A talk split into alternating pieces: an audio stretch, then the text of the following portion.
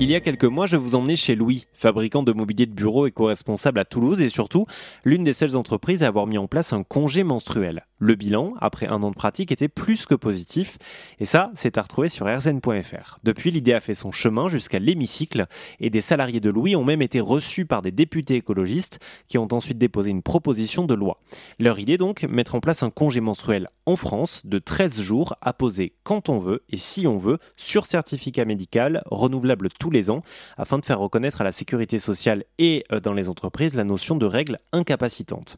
Le projet séduit de part et d'autre de l'échiquier politique, mais aussi dans le reste de la société, comme nous l'explique Sébastien Paytavi, député de Dordogne et porteur de la proposition de loi. Le, fait que beaucoup d'entreprises se soient emparées du sujet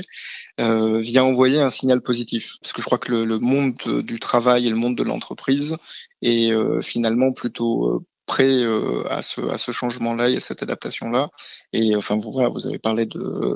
l'entreprise Louis, qui, quand on les a euh, rencontrés, notamment quand ils sont venus présenter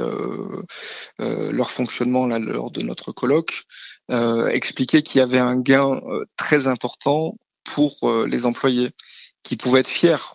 d'être dans une entreprise qui euh, intègre, qui prend en compte leurs valeurs et de se sentir raccord là-dedans. Et c'est vrai que quand on se retrouve aujourd'hui dans un monde du travail qui est un petit peu en crise de sens, euh, avec des difficultés de recrutement sur certains postes, je pense que le milieu de l'entreprise qui, euh, qui évolue et qui arrive à se moderniser, puis se montrer féministe, se montrer écologiste, il y a, il y a des choses en fait qui bah, qui donne qui donne envie euh, aux employés de de rentrer dans une entreprise, de s'y investir, et je crois que c'est quelque chose qui est positif. Je vous invite à vous connecter sur rzn.fr où nous poursuivons le dialogue avec le député Sébastien Paytavi autour de sa proposition de loi visant à instaurer en France un congé menstruel.